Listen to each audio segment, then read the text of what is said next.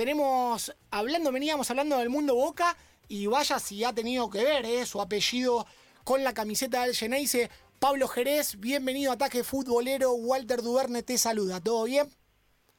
¿Qué tal? Buenas noches. Bien, todo bien, gracias a Dios.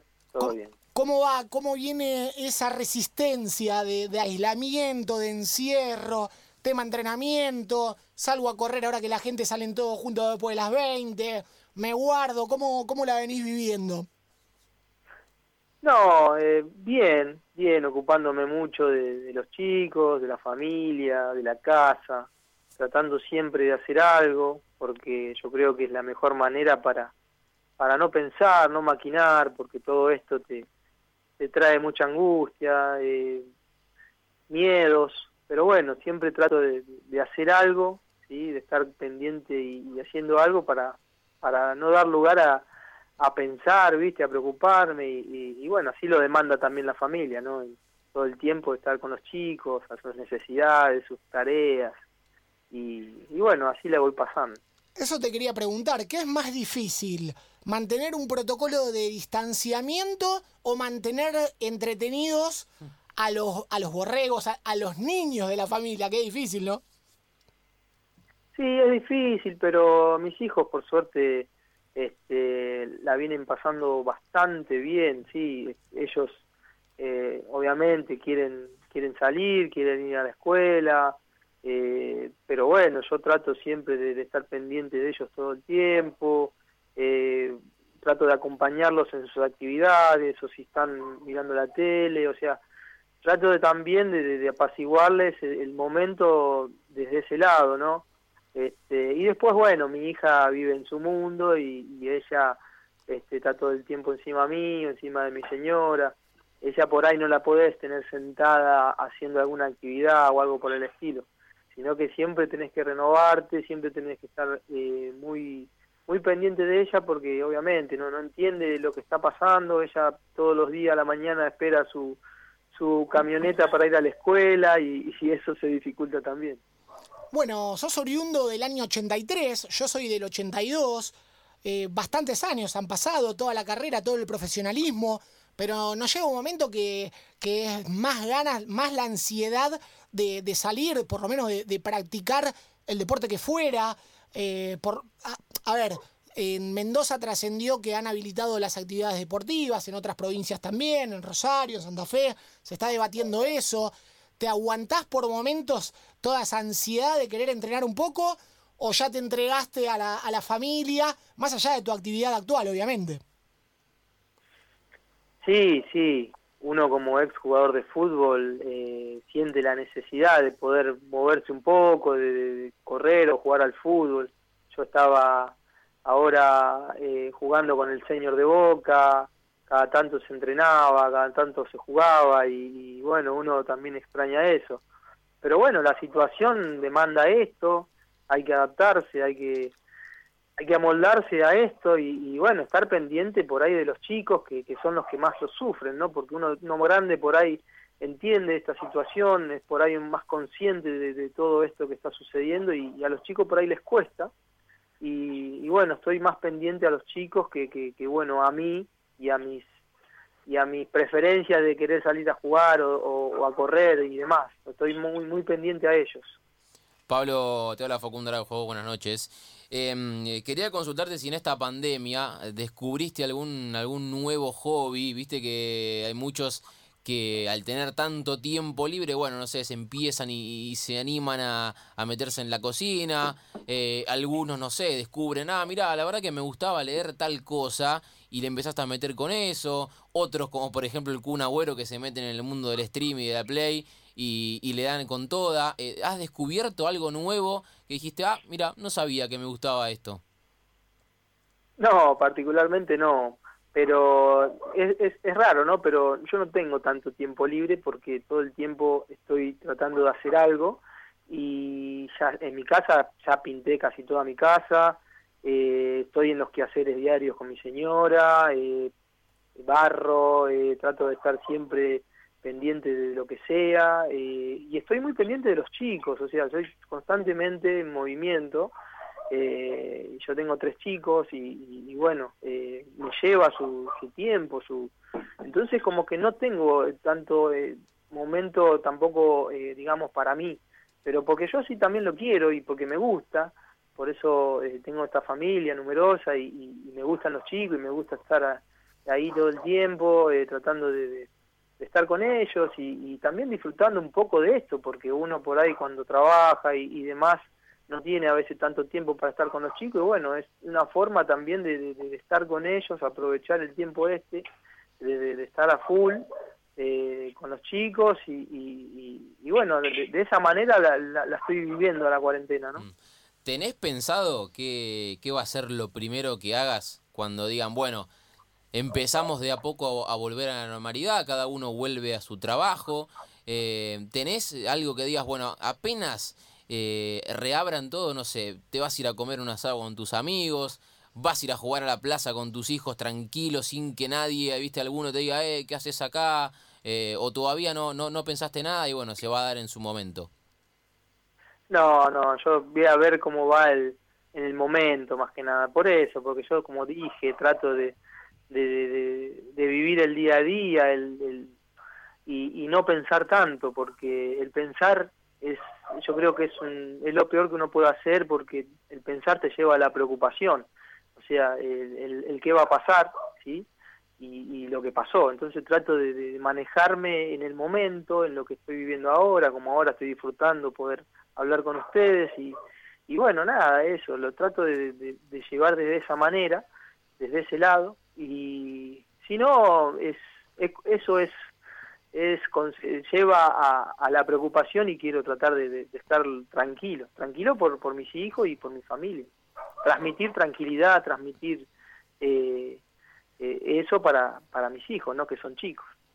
Estamos hablando con Pablo Jerez, eh, ex futbolista y campeón de aquel 2003 de Boca, avasallante del equipo de Carlos Bianchi, toda la historia que seguramente ya la vamos a estar repasando. Pero Pablo, bueno, tenemos a Agus conectado en el teléfono, obviamente por este protocolo correspondiente de distanciamiento que también te quiere hacer preguntas en nombre de ataque.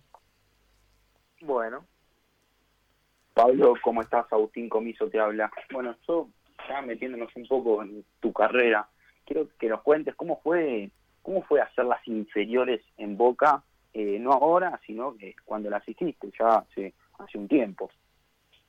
Sí, Sí, fue difícil, fue difícil más que nada porque en Boca eh, todas las semanas caían micros y chicos, no solamente del interior del país, sino de todo el mundo. O sea, era una competencia constante, era una presión que, digamos, eh, en cualquier momento me rajan. Y, bueno, eh, eso yo lo viví así, con ese temor que constante que decía, uy, cuántos chicos vinieron a probarse, ¿viste? Pero pero bueno, fui pasando las etapas, fui siempre mejorando, eh, siempre me, me traté de, mejorarme yo mismo, no, no tener, viste, eh, ver a los demás, sino ir mejorando, eh, que, que mi rival sea yo mismo. Y, y eso fue clave en, en, poder ir pasando las etapas porque sinceramente es muy difícil. Yo tuve muchos compañeros en las inferiores, en las infantiles y, y a primera división desde que empecé he llegado yo solo, o sea, de boca.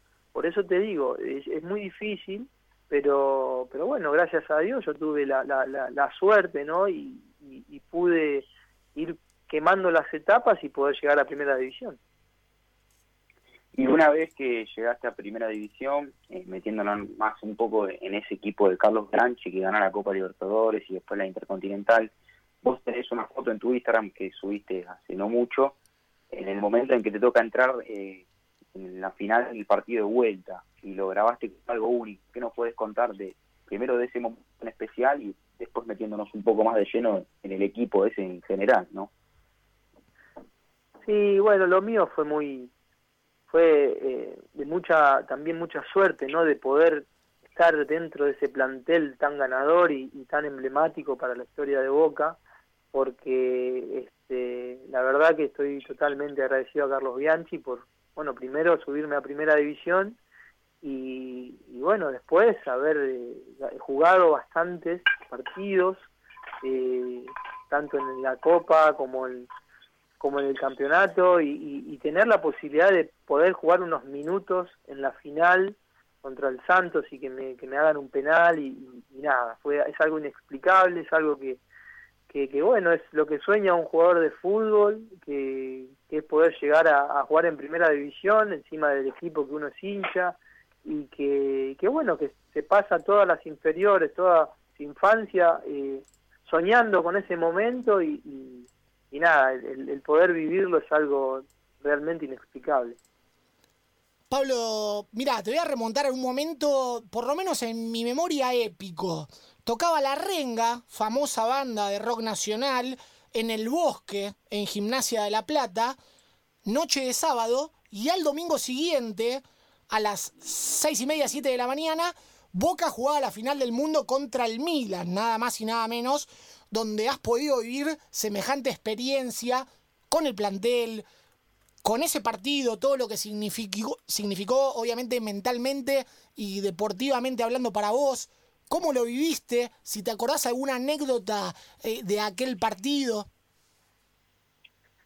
Sí, bueno, la, anécdota que tuve es que, que por ahí ese partido eh, yo tuve que ganarme el, lugar de ir al banco, ¿sí? estaba peleando el lugar con el Pampa Calvo, y en la semana Carlos Bianchi nos dio la posibilidad de pelearlo, y, bueno, pude, pude ganar la pulseada, fui al banco y encima tuve la casi la posibilidad de, ingresar. Cuando Amaranto Perea tenía una molestia, y, bueno, nada, eh, era algo parecido a lo que había pasado contra el Santos, pero, pero bueno, no, no pude entrar, eh, pero bueno, como te dije, es algo parecido a, lo que viví en el Santo, es algo inexplicable, es algo que, que bueno, se te vienen muchas cosas a la cabeza, todo el esfuerzo que uno hizo desde chiquitito, de, de, ir todos los días al entrenamiento, del esfuerzo que hacen los padres, mis viejos que, me bancaban siempre y, la verdad que, que, es algo muy lindo, ¿no? De, de vivir una cosa así porque no todos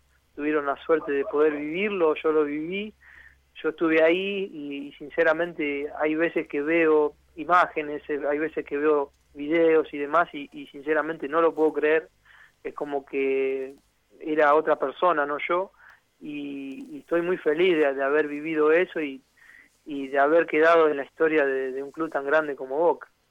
¿Es una frase comúnmente usada o trillada, diría, qué difícil es el mundo Boca, la cotidianeidad del día a día? O, por ahí se magnifica un poco el tema de, no sé, salir de entrenar y en vez de haber cuatro periodistas, haber 50 periodistas. ¿Realmente es difícil vivir en el mundo Boca? Yo no diría difícil, yo diría hermoso. Hermoso porque yo cada vez que salía del entrenamiento firmaba cantidad y cantidad de autógrafos y me sacaban fotos y había un montón de periodistas y es algo hermoso. Es algo hermoso que por ahí sí eh, llegado un momento por ahí es eh, avasallante, pero la verdad que uno lo disfruta, uno lo disfruta y, se da cuenta después, ¿no? Cuando no, cuando no está o cuando tiene la, la, la, posibilidad de irse, la, la, diferencia que hay que genera el mundo Boca. Eh, así que la verdad que, que, lo viví, lo disfruté y, es algo que, que, es muy lindo. Va, yo lo vi de ese lado, ¿no? del disfrute, de lo que es el, mundo Boca, el vivirlo desde, adentro, es algo hermoso. Pablo, te, remonto de nuevo a ese, a ese 14 de diciembre de 2003 en el, en el estadio Yokohama con casi 65 mil personas, un poquito más. Eh, y me pongo a ver eh, los monstruos que estaban del otro lado: eh, Dida, Costa Curta, Paolo Maldini, Cafú, Pirlo, Gatuso, Sidorf. Eh, en el banco en el segundo tiempo entraron Inzaghi, Rui Costa eh, y Boca, el tremendo equipo que tenía también. Eh, pero bueno, uno, uno dice estos nombres, Pirlo, Shevchenko, que hoy en día son astros del, de, Europa y del fútbol. en ese momento recién arrancaban, pero te, cruzaste con alguno y tuviste no sé, viste en, cerca del vestuario o en el túnel y, te animaste a pedir alguna camiseta o algo, o te la pidieron a vos, te vinieron y te dijeron, che, eh, dame tu camiseta o, nada de eso? no, en principio yo tenía, los miraba con los ojos grandes, hmm. eh, no podía creer que estaba ahí, no podía creer que estaba, eh, los tenía ahí al lado mío a terribles monstruos del fútbol mundial.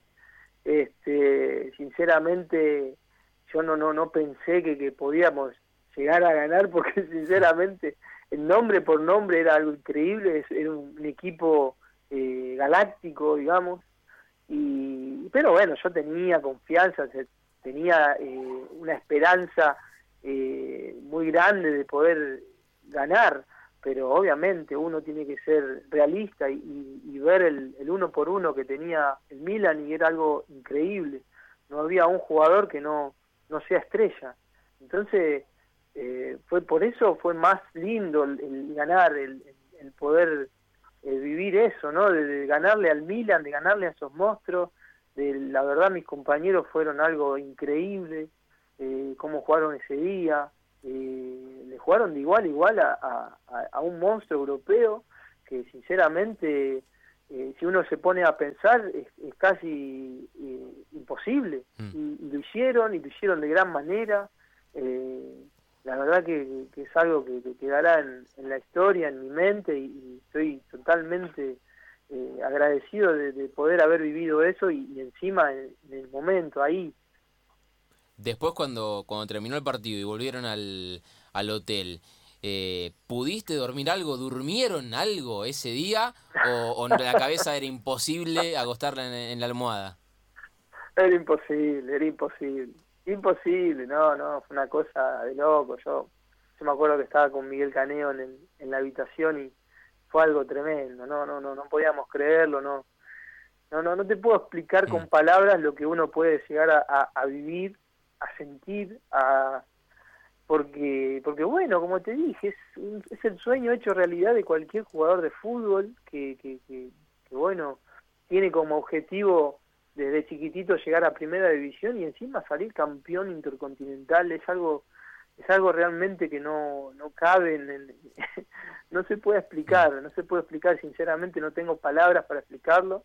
Este solamente lo lo, lo, lo, viví en ese momento y, y ahora lo, lo disfruto más porque ahora sinceramente lo yo lo veo en imágenes, lo veo en repeticiones, como te dije, y, se disfruta de otra manera, en decir yo estuve ahí, qué lindo, y, y es algo, algo que la vida me regaló y estoy totalmente agradecido.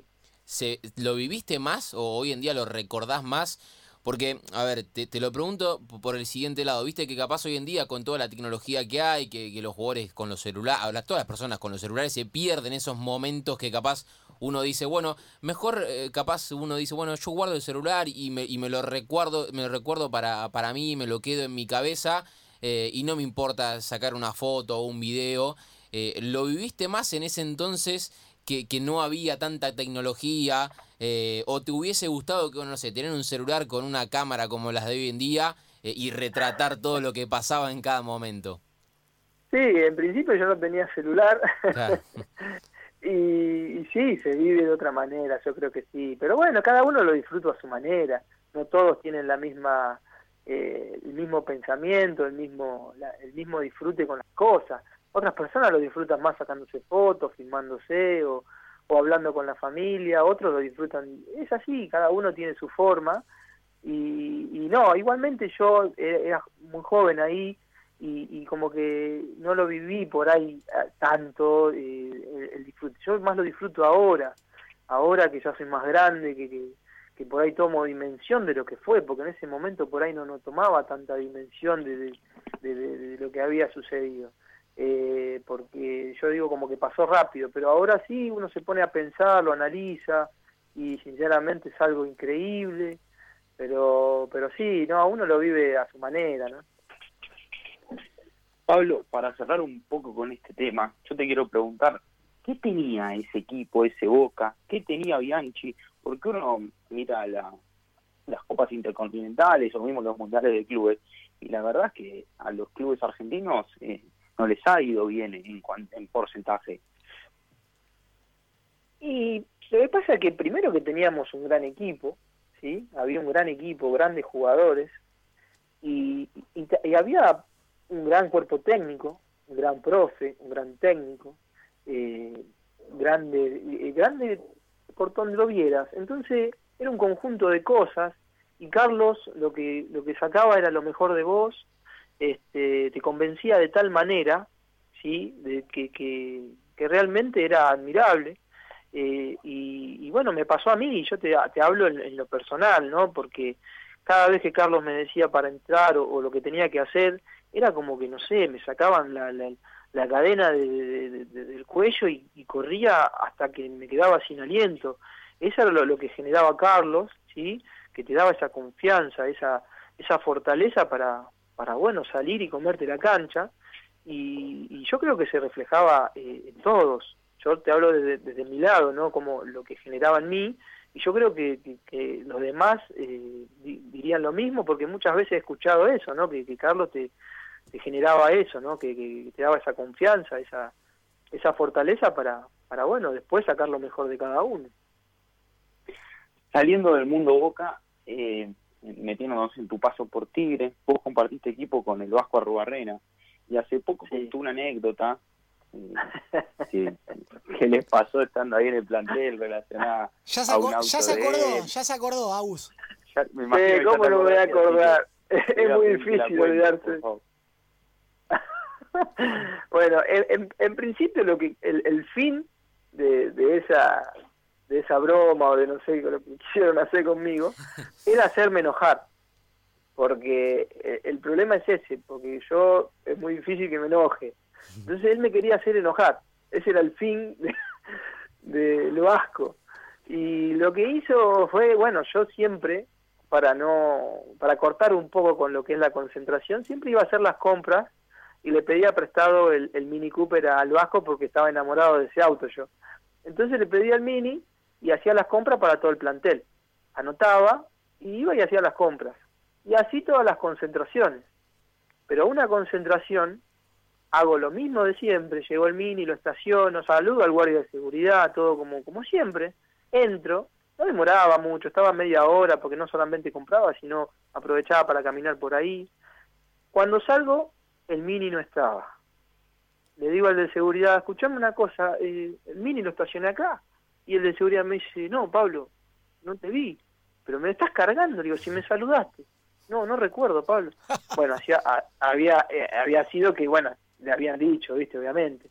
Bueno, uy, yo me puse como loco, no sabés, me, quería morir. Digo, ¿y ahora qué le digo al Vasco? No, me van a matar, que esto, que Bueno, así estuve como media hora.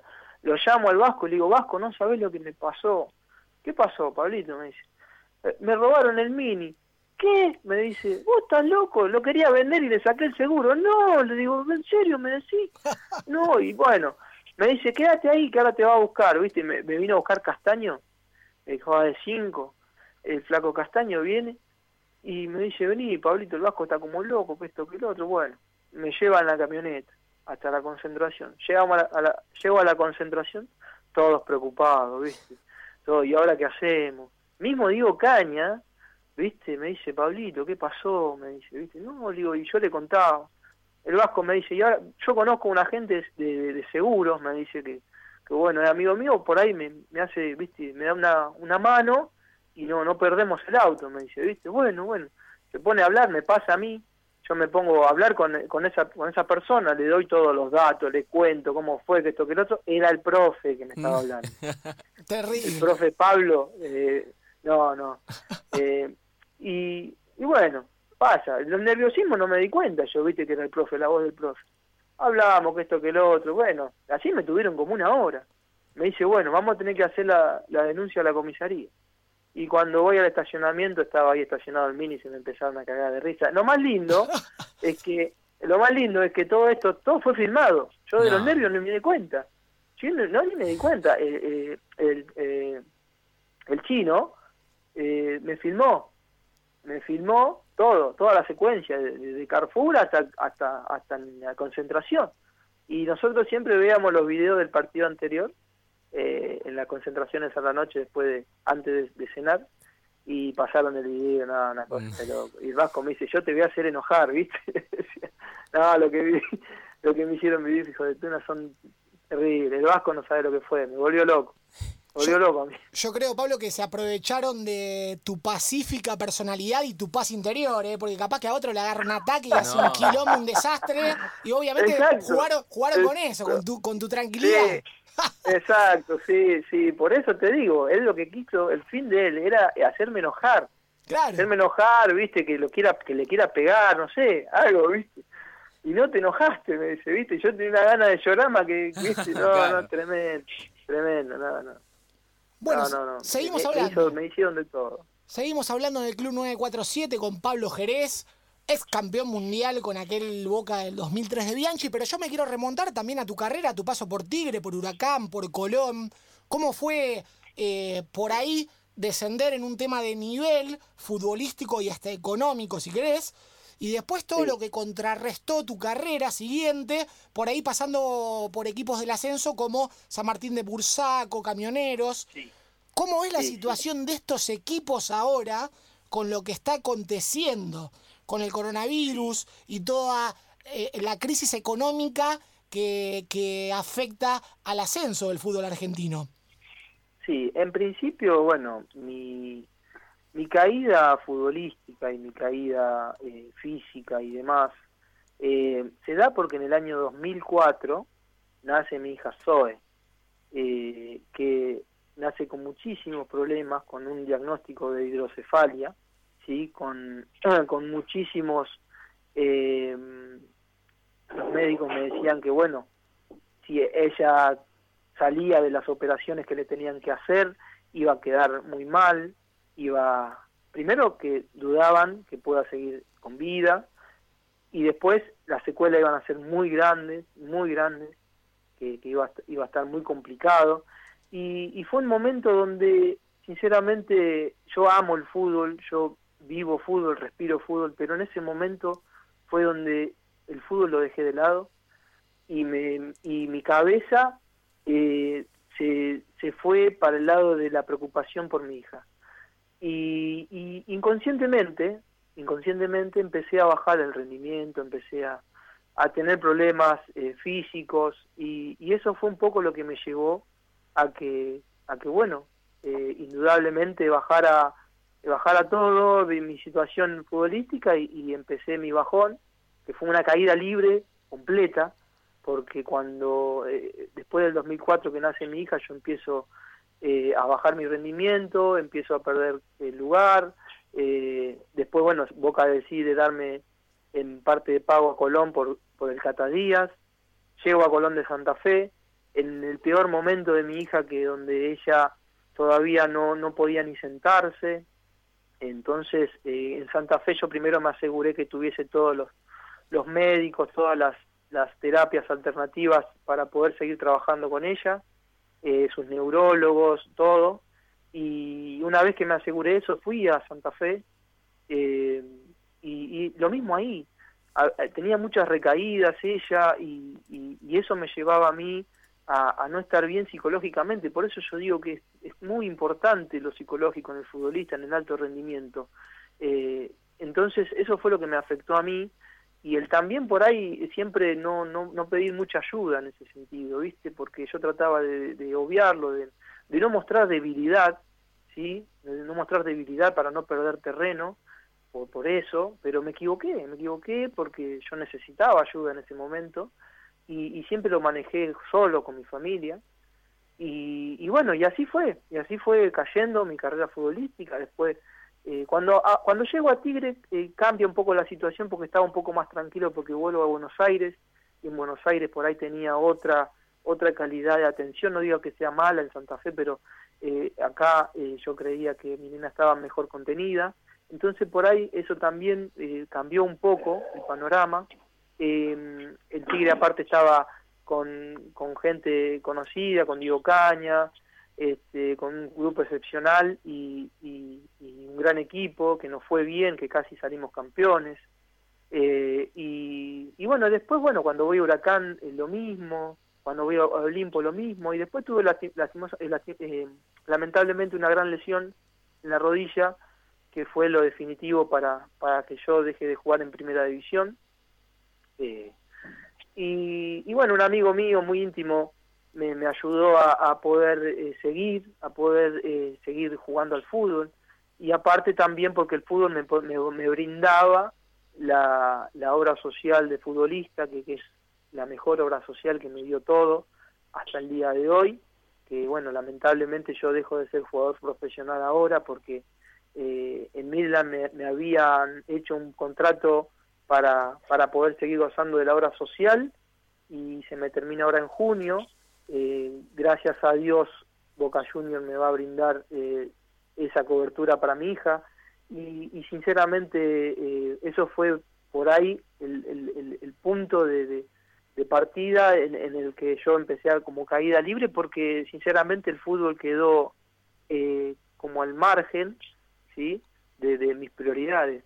Eh, mi prioridad siempre fue mi hija, lo sigue siendo y lo va a, ser, y lo va a seguir siendo.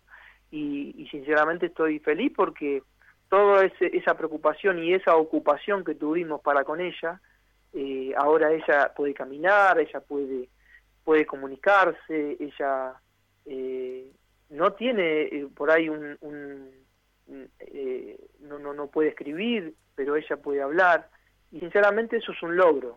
Yo creo que es, es eh, mucho por ahí más importante que, el poder haber salido campeón del mundo.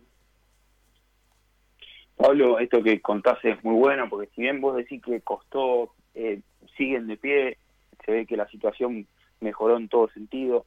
¿Cuál fue la clave para poder sacar esto adelante, teniendo en cuenta no lo que cuesta? Eh, como mismo decías que el fútbol pasó a un segundo plano cuando nació un hijo. Sí, es, es, distinto, porque por ahí fue en mi situación, por ahí a mí me, me afectó muchísimo porque yo sé que hay jugadores que tienen hijos con problemas y aún así pueden seguir jugando en el alto rendimiento. Por eso te digo, son cada uno por ahí lo asimila de otra manera o por ahí puede tiene la fortaleza eh, para poder enfrentar todo y, y, yo por ahí no la tuve, eh, me costó mucho, pero bueno, siempre tuvimos una familia muy presente, amigos cercanos muy presentes y eso fue lo que eh, ayudó a, a, poder seguir peleándola. Eh, cuando se caía uno, el otro le levantaba y así. Y así, y así es siempre, este, hasta el día de hoy. Pero bueno, yo ahora, eh, gracias a Dios y gracias a, a, Boca Junior, que cuando se enteró de toda esta situación que estaba atravesando yo, no dudó en contactarse conmigo, en, tratar de darme una mano en lo que fuese, porque cuando se dio a conocer la nota mía que me hizo Teis Sport, que, que, bueno, cayó del cielo y estoy totalmente agradecido, eh, toda la gente que me conoce y que sabe cómo soy y cómo siempre fui, eh, fue, fue, una repercusión muy buena, muy buena porque se, se vio reflejado el pesar, se vio reflejado el, el, problema, ¿sí?